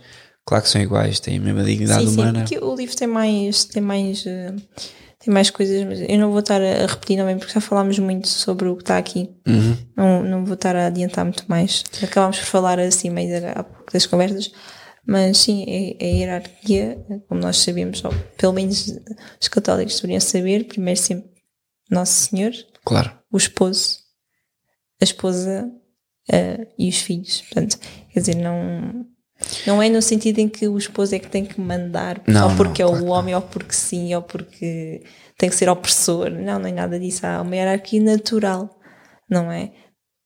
Deus, que é Deus, o homem que existiu primeiro que a mulher, portanto, e tudo isso sabes explicar bem melhor Sim. do que eu. Ou seja, Já a mulher- a fazer essa ponte. A mulher é, é criada de um lado de Adão. Portanto, Exatamente, Adão é o é primogênito. É o primeiro dos homens e, portanto, tem a primazia em tudo. E a hierarquia doméstica é bem, é bem descrita também por Pio XI na Casa Conubi, no ponto 28. Ele diz: O grau e modo desta sujeição da mulher ao marido pode variar segundo a variedade de pessoas, claro, cada temperamento tem o seu temperamento, dos lugares e dos tempos. E até se o homem menosprezar o seu dever, compete à mulher supri-lo na direção da família.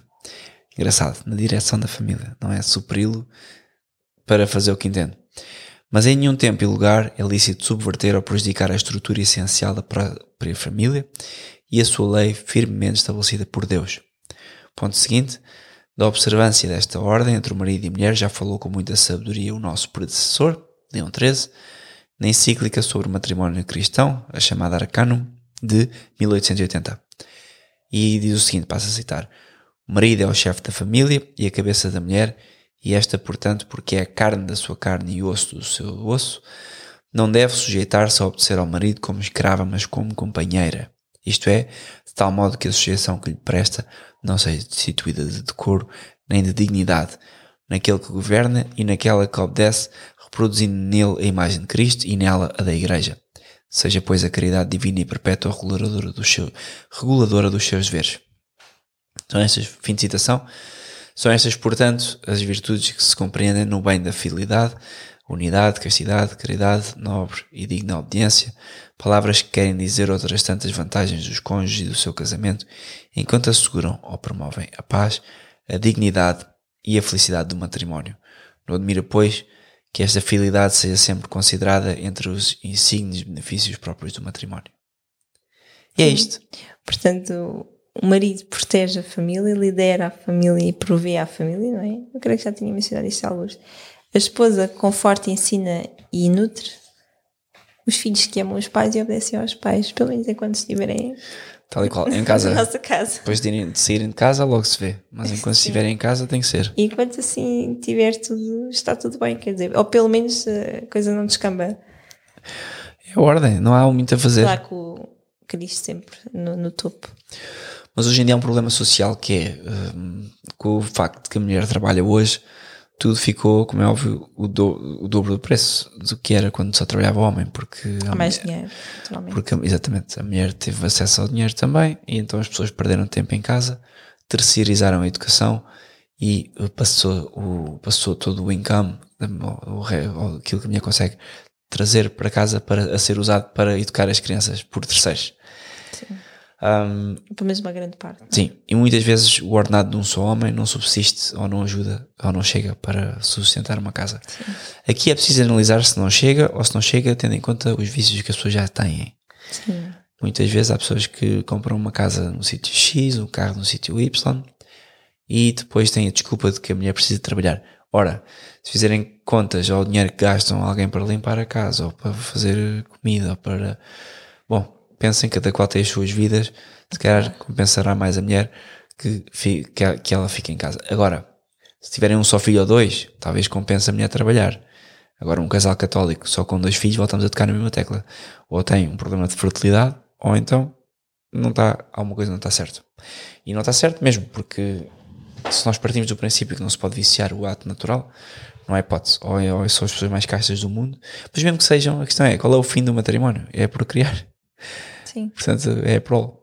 sim. Dois filhos é estranho. Enfim, continuamos. Queria falar de uma coisa, não estamos muito longe do fim. Queria falar sobre os sinais sensíveis do sacramento, já agora, já que falámos sobre isso, nós casámos, né? Convém Sim. falar de como é que, o que é que, que é que isso significa. Quando se casa na igreja, a união dos cônjuges é sinal sensível da sua união sobrenatural, na caridade da encarnação.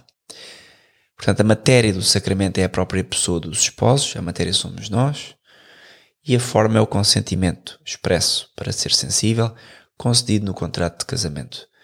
Por conseguinte, os esposos são os ministros deste sacramento, o padre só abençoa a união, isto é assim desde o Conselho de Trento, porque não havendo uma testemunha oficial com outros dois fiéis, nomeadamente os padrinhos, ah, antes era um pouco um regabof autêntico, cada um casava onde queria, casamentos em segredo, e depois Sim, sim. tudo era mais difícil. E o que fizeram foi estabelecer que tem que ser público, com uma pergunta pública, Sara, aceita, tá, tá, tá, tá, tá, tá, tá, tá, tá. até que a morte os pare, estão casados. Não há beijinho, não há coisas esquisitas, como vemos nos filmes, é um casamento É, é católico. É protestante. Certo. É um casamento católico onde as pessoas estão lá para celebrar um contrato. E no fim, ou no durante, ou no início, depende de qual, o que é que vocês estão lá a fazer, mas connosco foi no início casamos e depois fazemos, eh, assistimos à Santa Missa. Há quem faça ao contrário. Sim, beijinho à frente do sacrário, não sei se é boa ideia. Não. Ou à frente de toda a gente também, não sei se é boa Sim. ideia. Isso é uma coisa que acaba por ficar. Isso é uma questão, acho cultural, para cá as pessoas já perderam noção disso. Portanto, já não sei. Mas podemos questionar, podemos pôr às pessoas a pergunta Sim, sim. para que é o beijinho. E, estamos numa igreja. Eu vou lá beijinho porque por acaso deste esse exemplo. Mas, Mas o nosso casamento foi qualquer coisa de surreal, porque assim que casámos, não me engano, houve uma salva de palmas gigante. Porque a nossa família Ah, não. Acho que sim. Porque a nossa família não me pesca muito. Não houve. Não, não. Deve ter não sido no pode, fim. Não foi no nosso. Não foi no nosso Não casamento. foi? Não. Eu vejo Houve um tantas vezes. casamento que houve palmas, mas não foi o nosso. Nós, nós casámos Não me admirava. E, e fomos para aí a três ou quatro casamentos no primeiro ano estávamos casados, não Sim. foi? Foi super giro. Foi No um ano de casamentos. fomos a uma data de casamentos, mas houve um que houve palmas, efetivamente. Mas não Ah, eu não sei se foi só um, mas seja como for, eu, eu, a nossa família também foi para a igreja sem saber como é que havia de fazer, como é que havia de estar. Eu lembro que estavas um pouco aborrecido, estava toda a gente a conversar antes de eu entrar, não foi? Claro, as pessoas estavam um se estivessem no café. café, tal e qual. Não, não, não percebem que é um lugar sagrado. Certo? Mas também é assim, as pessoas também se pudessem ir diretos para a festa, a maior parte. Pois, É o isso. que se fosse hoje já tínhamos feito isso. Tínhamos feito um casamento nós e tínhamos mandado a malta toda comer e beber. Pois. Então, si- sinais sensíveis, eh, já falámos sobre eles, a matéria e a forma. Ahm, e é isto. O que eu queria falar agora, assim, a passar, não queria perder muito tempo também com isto, porque acho que é um pormenor, mas é um pormenor importante porque nós somos também membros da Fraternidade de, de São Pio X e, e queria ler a questão dos, dos matrimónios na Fraternidade de São Pio X, porque há quem diga que a situação da Fraternidade de São Pio X não é regular, que os matrimónios da Fraternidade de São Pio X são inválidos. Acho que dá um podcast sobre isso. Não, é rápido. É uma coisa bem rápida. E, não, e, e é uma. Porque, ao fim e ao cabo, houve há uns anos, precisamente no ano em que nós. Não, estou a dizer, desculpa interromper, vamos fazer um podcast sobre a situação da Federação Federação para desmistificar Ah, muitas tudo. coisas. Sim. Sim. Ah, o que as pessoas, a maioria dos católicos, se calhar, pensa quando houve Federação Pio X. Acho que era interessante. Sim, e até convidamos alguém para vir falar. Sim, era interessante ler os documentos todos também, inclusive, ou pelo menos certos. Sim. Os documentos onde as coisas são realmente ditas e não. Mas queres falar agora do matrimónio? Quero, acho que era interessante pelo menos especificar, sim, Tá essa parte. Então, hum, sobre os matrimónios na Fraternidade de São Pio X, eu vou, vou ler isto porque há uns anos houve, em 2015, a 1 de setembro, o Papa anunciou que todos os fiéis que se confessassem durante o ano da misericórdia com os sacerdotes da Fraternidade de São Pio X receberiam uma absolvição válida e lícita dos seus pecados. Em um comunicado de imprensa publicado naquele mesmo dia, a Casa Geral da Fraternidade agradeceu ao Papa, recordando que, passo a citar, no Ministério do Sacramento da Penitência, ela sempre se apoiou com toda a certeza na jurisdição extraordinária conferida pela norma gen- general, geral do Código de Direito Canónico por ocasião do Ano Santo, o Papa Francisco quer então que estender esta noção de, de que já poderiam confessar eh, em 2015 e estendeu em 2017 a todos os sacerdotes da Fraternidade de São Pio X. Foi uma carta que o Papa Francisco escreveu, chamada Misericórdia et Misera, e estendeu para além do ano da misericórdia a faculdade de confessar, ah, embora a situação de crise que a Igreja atravessa, infelizmente, continuasse igual, e a perseguição que privava injustamente os padres e fiéis da jurisdição ordinária só desde que foi concedida pelo Sumo Pontífice. O que acontece aqui é que, com a excomunhão de Monsenhor Lefebvre em, em 88, hum, há uma noção de que a fraternidade não é católica ou que não tem os seus estatutos propriamente bem definidos. Não há nada na fraternidade que não, que, ou seja, nunca houve um processo jurídico sobre a fraternidade. Nunca Monsenhor Lefebvre foi tratado com o devido respeito, porque Não era conveniente. não, não era conveniente. A excomunhão, caso fosse, caso fosse válida, foi levantada. Isto já em 2007 ou 2008, se não me engano. Mas eu já vou, já vou ler com mais detalhe. E foi em 2009, desculpa. E basicamente o que acontece aqui é que também depois, passado uns anos, em 2015, já os sacerdotes da fraternidade podem confessar. Sim, isto de uma forma muito resumida. Sim, é? em Isto- 2000 Eu digo que isto estava todo um Sim, podcast. Em 2017, o- os sacerdotes já podem celebrar um matrimónio. Portanto, o que a igreja está a fazer é hum, dizer que afinal as comunhões não eram as comunhões, foram anuladas. Afinal, ah, vocês já podem confessar. Afinal, vocês já podem fazer casamentos. E nos casamentos eles hum, aceitam que seja celebrada uma missa por, por quanto pode celebrar a missa.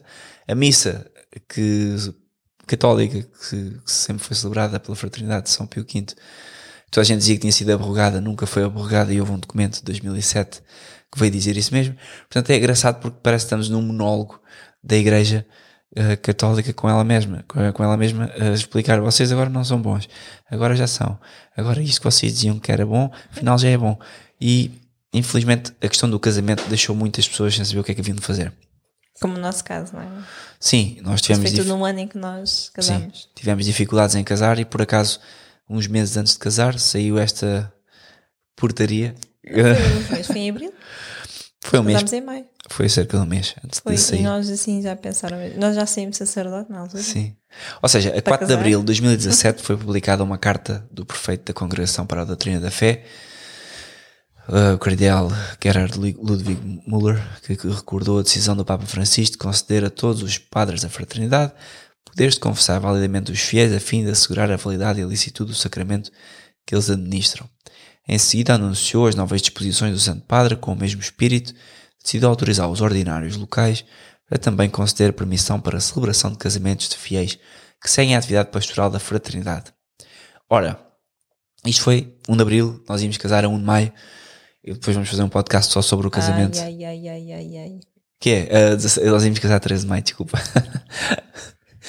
e, e, e basicamente Não, estávamos sem sacerdote 17. na altura. E depois arranjaram-nos um sacerdote. Bem, foi muito giro, mas a verdade para vos dizer que a partir daqui os sacerdotes podem, da fraternidade podem casar, apesar desta do modo como, como isto está escrito seja um bocado, um bocado estranho. Eu vou continuar aqui a ler. Portanto, os ordinários locais também podem conceder permissão para a celebração do casamento dos fiéis que seguem a atividade pastoral da fraternidade. Ou os bispos locais, na medida do possível, delegarão um padre diocesano para receber, segundo o rito tradicional, os consentimentos antes da celebração da missa pelo padre da fraternidade, ou eles poderão conceder diretamente as faculdades necessárias ao padre da fraternidade que celebrará também a Santa Missa. Para aqui é preciso explicar que estamos em Portugal. Portugal está cheio de sacerdotes e bispos que ainda vivem. Isto vai um bocado por arrasto, não é? A Revolução Francesa começa em França e espalha-se e chega a Portugal nos anos em 1900 e qualquer coisa. 1800 e qualquer coisa, 1900. Mesma coisa com o modernismo. O Vaticano II acontece, os sacerdotes portugueses até eram dos mais ortodoxos. Passados 60 anos, estamos aqui em plena crise, temos uma cambada de hippies na Conferência Episcopal Portuguesa e, portanto, a fraternidade em Portugal é completamente persona non grata, coisa que não acontece em França. Em França, se é uma, uma vamos imaginar, uma celebração da fraternidade, a fraternidade pode utilizar praticamente qualquer igreja a pedido. A fraternidade celebra o seu jubileu este outubro que vem em, no, no Santuário de Lourdes, sem qualquer problema, concedido pelas autoridades do santuário. Sim, nós aqui nem em Fátima. Nós aqui, em 2017, tínhamos 10.500 pessoas que queriam entrar no Santuário de Fátima, celebrar lá a missa, e o Santuário basicamente fez tudo para proibir e não houve. Tivemos que celebrar uma Santa Missa num parque de estacionamento com 10.500 pessoas com casal, eu acho que o casal médio devia ter quatro filhos. Portanto, imaginem um casal com avós, com velhotes, com crianças, com carrinhas de nove lugares, porque têm todos que vir de avião e depois alugar carros Sim. a estacionar num sítio empoeirado. Mas as pessoas vêm porque são pessoas que são de facto católicas e, e querem construir um, um mundo, o reino de Cristo. Mas pronto, para vos dizer então isto, que nós aqui em Portugal, pedindo a um bispo, iria ser completamente negado, porque os bispos gostam de desobedecer ao Santo Padre, tal como desobedecem na, na questão da, da Santa Missa, onde tentam bloqueá-la, a Santa Missa tradicional, claro, onde tentam bloquear a sua, a sua, o seu acontecimento em, em várias partes do país, fazem o mesmo com o casamento. No entanto, o cardeal Muller, continuando, concluiu a sua quarta recordando a intenção do Papa. Por um lado, ele pretende remover qualquer incerteza sobre a validade do sacramento do matrimónio contraído perante um sacerdote da fraternidade. Recebendo a delegação do bispo, ele não pode mais ser considerado irregular quando celebra um sacramento. Então, eu vou dar uma novidade. A fraternidade sabe perfeitamente, e os membros da fraternidade, que os matrimónios sempre foram válidos. Como nós falámos há pouco, a questão do, do matrimónio, a matéria eh, e o sacramento é a pessoa e o dos esposos, e a forma é o consentimento expresso. De facto, o matrimónio é um dos sacramentos que precisa de jurisdição, ou seja, tem que haver um bispo que hum, dê uma jurisdição local. Mas eu passo a ler aqui algumas hum, noções que pode explicar como nunca esteve em causa isto. E, portanto, estas, estas questões legais com que o Papa se entretém são fábulas. Ora bem, uh, do mesmo modo que não é mais preciso recorrer à jurisdição extraordinária para confessar validamente, assim também não há mais necessidade de recorrer ao estado de necessidade para receber validamente os consentimentos, a menos que o Bispo se oponha às novas disposições, recusando a delegação requerida pelo Papa. Portanto, isto é o estado eh, português Certo. da coisa. Sim. Os bispos são super atenciosos com os ortodoxos, porque são, mas com a fraternidade parece que é o mal na terra. Isso não significa que o estado de grave necessidade tenha cessado, mas apenas que as autoridades da Igreja não recusam mais conceder à tradição alguns meios de desenvolvimento. A missa anterior ao concílio foi reconhecida em 2007 como nunca tendo sido aborregada. As injustas excomunhões que pesavam sobre os bispos da fraternidade foram levantadas em 2009. O não reconhecimento do ministério válido dos seus padres do sacramento da penitência cessou em 2015. A suposta irregularidade dos sacerdotes da fraternidade, testemunha autorizada para o sacramento do matrimónio, é agora levantada para bem dos esposos. No entanto, assim como o sacramento da penitência não era conferido invalidamente pelos padres da fraternidade antes de 2015, assim também os casamentos por eles celebrados sem delegação oficial do bispo do local ou do pároco também não eram. A lei da Igreja prevê que para ser válido o casamento deve ser celebrado diante de um pároco ou do seu delegado e tenha pelo menos duas testemunhas. Código de 1917, Canon 1094. Código de 1983, Canon 1108. Mas os padres da fraternidade de São Pio X não são párocos. É por essa razão que alguns tentavam alegar que na ausência dessa delegação, um padre dessa sociedade eclesiástica não pode receber os consentimentos. Tal casamento seria inválido por falta de forma canónica. No entanto, a mesma lei da Igreja prevê, canon uh, do Código de 1917, canon 1900, 1098, do canon de 1983 do Código, desculpem, é o canon 1116. A seguinte situação extraordinária. Passo a citar. Se não é possível, sem grave incómodo, ter o assistente competente de acordo com o direito. Fim de citação. Caso seja previsto que esta situação dure pelo menos um mês, então a Igreja declara válido o casamento celebrado diante apenas das testemunhas. Se um sacerdote não delegado puder estar presente, ele deve ser chamado para receber os consentimentos. Esta legislação é uma simples aplicação dos princípios fundamentais do direito. A lei suprema é a salvação das almas e os sacramentos são para os homens bem dispostos. E se por acaso ainda existir alguma dúvida sobre essa situação extraordinária, devemos responder em caso de dúvida à Igreja supra-jurisdição no Código de 1917 pelo Cano 209 e no Cano de 1983 pelo Cano 144. Assim, tendo sido removidas todas as dúvidas, os casamentos celebrados na Fraternidade de São Pio X, mesmo sem delegação, foram certamente válidos, tendo em vista o estado de necessidade. E o que é isso, o estado de necessidade? Já agora, falamos assim por alto. Esse estado de grave necessidade da Igreja não desapareceu, não, não se pode negar esta terrível realidade. Sim. Com efeito desde o Concílio Vaticano II e até antes, e sobretudo neste Código de Direito Canónico Novo, 1983, o fim primário do matrimónio, que é a procriação e educação dos filhos, foi rebaixado em relação à ajuda mútua dos esposos, como falámos, e uma concepção personalista da dignidade do amor, dignidade do amor, que reduz a primazia do bem comum dessa sociedade familiar. Portanto, uh, o estado de necessidade não cessou, significa isto que uh, a Fraternidade de São X continua a reger-se por esses mesmos, por esses mesmos uh, princípios.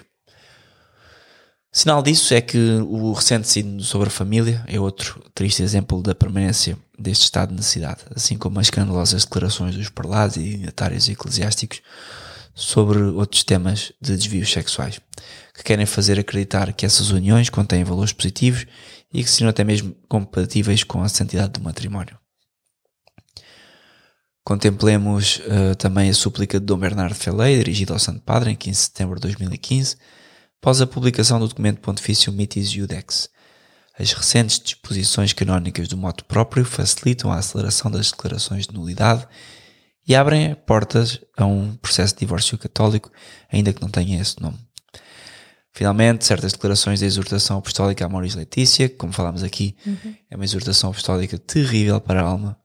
Não aconselho ninguém a ler, aliás, se quiserem ler, correm o risco de tomar os, aqueles princípios como verdadeiros sobre pessoas divorciadas, recasadas, que poderiam aproximar-se dos sacramentos da penitência e da Eucaristia. Portanto, o que estamos aqui a notar, eu não quero continuar a desenvolver isto, O que temos aqui a notar é que a igreja um, está num estado de tal maneira grave que a Fraternidade de São Pio X continua a utilizar da, do seu estado de necessidade, porque a primeira lei da igreja é a salvação das almas. E ainda que, como vimos, a igreja tenha andado num monólogo sobre o estado da fraternidade nos últimos 40 anos, a verdade é que já não estamos mais numa época de monólogos, nós percebemos já o que de facto aconteceu.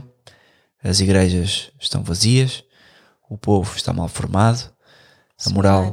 Os seminários estão vazios. Os seminários, isto é incrível, mas em França a tradição, que é meia dúzia de três gatos pingados, ou seja, as pessoas que vão à fraternidade, que vão aos outros institutos tradicionais, que seguem a fé católica antes de ser corrompida pelo, pelo espírito do adjornamento, eh, já entregam tantas vocações por ano como, como todos os outros seminários das dioceses. E isto significa que estamos a falar de uma realidade de milhões de pessoas, geram o mesmo número de vocações que milhares. E agora o modernista típico vai dizer assim: mas o que interessa não é a quantidade, certo? claro, isso é a coisa mais ridícula do mundo. Qualquer pessoa que perceba de números, que perceba de estatística, que perceba de, da vida, uma pessoa que tenha um talho, sabe perfeitamente quanto mais clientes entrarem pela porta, mais possibilidade tem ele de vender. Se o cliente vai gastar 5 euros ou se vai gastar 30, isso é outro assunto. E isto fazendo referência à qualidade do sacerdócio. Mas a verdade é que falta de fregueses ninguém quer ter. E aqui os seminários não são um sítio para ter fregueses, mas este foi um exemplo para explicar que a falta de vocações deve-se única e exclusivamente ao facto de a fórmula do ajornamento falhou, a vossa catequese falhou, as igrejas continuam vazias, vocês continuam a fazer todos os esforços para que as pessoas não se aproximem dos sacramentos, nem da igreja. E como vocês estão a ver, vocês não vão ser o futuro da igreja. Há toda uma geração de jovens que está a frequentar os sacramentos na sua fórmula tradicional, a única passível de existir. A única coisa que esperamos agora é um Papa católico que de facto um, que diga como é que as coisas são. Sim, que declara o cisma, porque há muitos, muitos cardeais, muitos bispos que estão em cisma completo e total, mas não me cabe a mim dizê-lo. Isso será uma afirmação. A mim cabe-me a mim rezar, criar a minha família e não me meter nessas conversas. No entanto, como observação, aquilo que a Fraternidade tem feito e outros institutos é louvável. A Fraternidade, sem dúvida, porque foram os únicos capazes de, na tormenta, enfrentar o, o touro pelos cornos e continuam a ser aqueles que mais espécie causam aos bispos aqui, pelo menos em Portugal. E, e, e, portanto, queríamos acabar este podcast também agradecendo à Fraternidade pela sua presença em Lisboa, Fátima, Madeira, Coimbra, Porto, Porto e por serem sacerdotes que fazem mais de 30 mil quilómetros por ano num carro a acudir às almas das pessoas que estão sedentas. São de... dois, cá em Portugal são dois Sim. sacerdotes, apenas. Apenas. Para estes, estes distritos. Sim. É impressionante. E os outros sacerdotes que eu conheço, mais simples, no sentido de simples porque são modernistas, sabem, percebem-se da crise, mas invocam princípios errados para resolver depois vivem, queixam-se, não estão confortáveis. Porquê? Porque aos 40 anos, eles agora aos 20, 30 ainda fazem. Aos 40, 50 abandonam o sacerdócio, caçam com uma velhota lá da, da aldeia.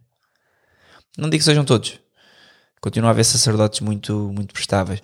Mas a verdade é que o sacerdócio, tudo isto está ligado. E também tem havido, havido alguns abandonos no é? sacerdócio. Alguns. Eu depois faço uma meditação sobre, sobre isso. Quando estivemos a falar sobre a barca, o quarto domingo, do, depois da Epifania era bom sobre, falarmos sobre isso. Porque o quarto domingo depois da Epifania a barca está a abanar em alto mar e o Jesus dorme e os apóstolos estão em pânico. É um bocado o que acontece agora. E se nós formos olhar para a barca hoje, os números são esses. Abandono de vocações, abandono de prática dos fiéis, abandono dos sacramentos. A Igreja deixou de ser um porta-estandarte da moral no mundo. O Papa fala de ambiente, o Papa não fala mais sobre as questões morais. Salvação das almas. Temos a eutanásia a ser aprovada daqui a 15 dias no Parlamento, a ser aprovada, porque vai ser aprovada. Temos um, um governo de extrema esquerda, completamente marxista. Não vemos um único bispo Diz a falar sobre isso. Aliás, não, vimos um bispo do Porto a dizer que quer o referendo. Como assim? um bispo a dizer que era o referendo. O bispo tem que dizer que é moralmente ah, errado o aborto, é intrinsecamente mau, é a morte de um ser vivo. Não há referendo. Não se pode referendar sobre a vida. Assim, desculpa, mas é igual. Sim, é igual. Tens razão. É. É igual, estou cansado, desculpa. Portanto, obrigado por ouvirem este pod- podcast do matrimónio. Queres falar de alguma coisa? Não. Desculpa ter tomado agora tanto tempo. Não, não, acho que fizeste muito bem, notas nitidamente que andaste a ler e a estudar muito mais do que eu nestes, nestes assuntos. Eu devia ter estudado as questões do direito canónico porque há aquelas particularidades do batismo, não batismo. Não, não vi. Recordo, confesso que não vi.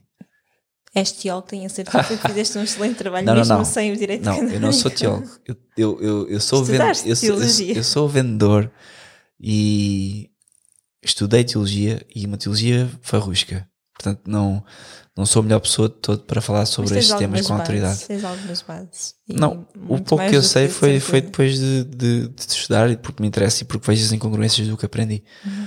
Mesmo assim, não vale nada. Temos sempre antes de falar um pouco, por isso é que eu há bocado não quis adiantar sobre aquelas soluções dos casamentos, porque eu não queria estar a induzir em erro, nem a alguém que esteja a ouvir. O melhor é irem ao direito canónico, falar com o sacerdote. Agora, uma coisa vos digo: se estão a ouvir Cuidado isto. é com o que o sacerdote vão falar, não é? Sim, sim, o sacerdote, falem com o sacerdote católico.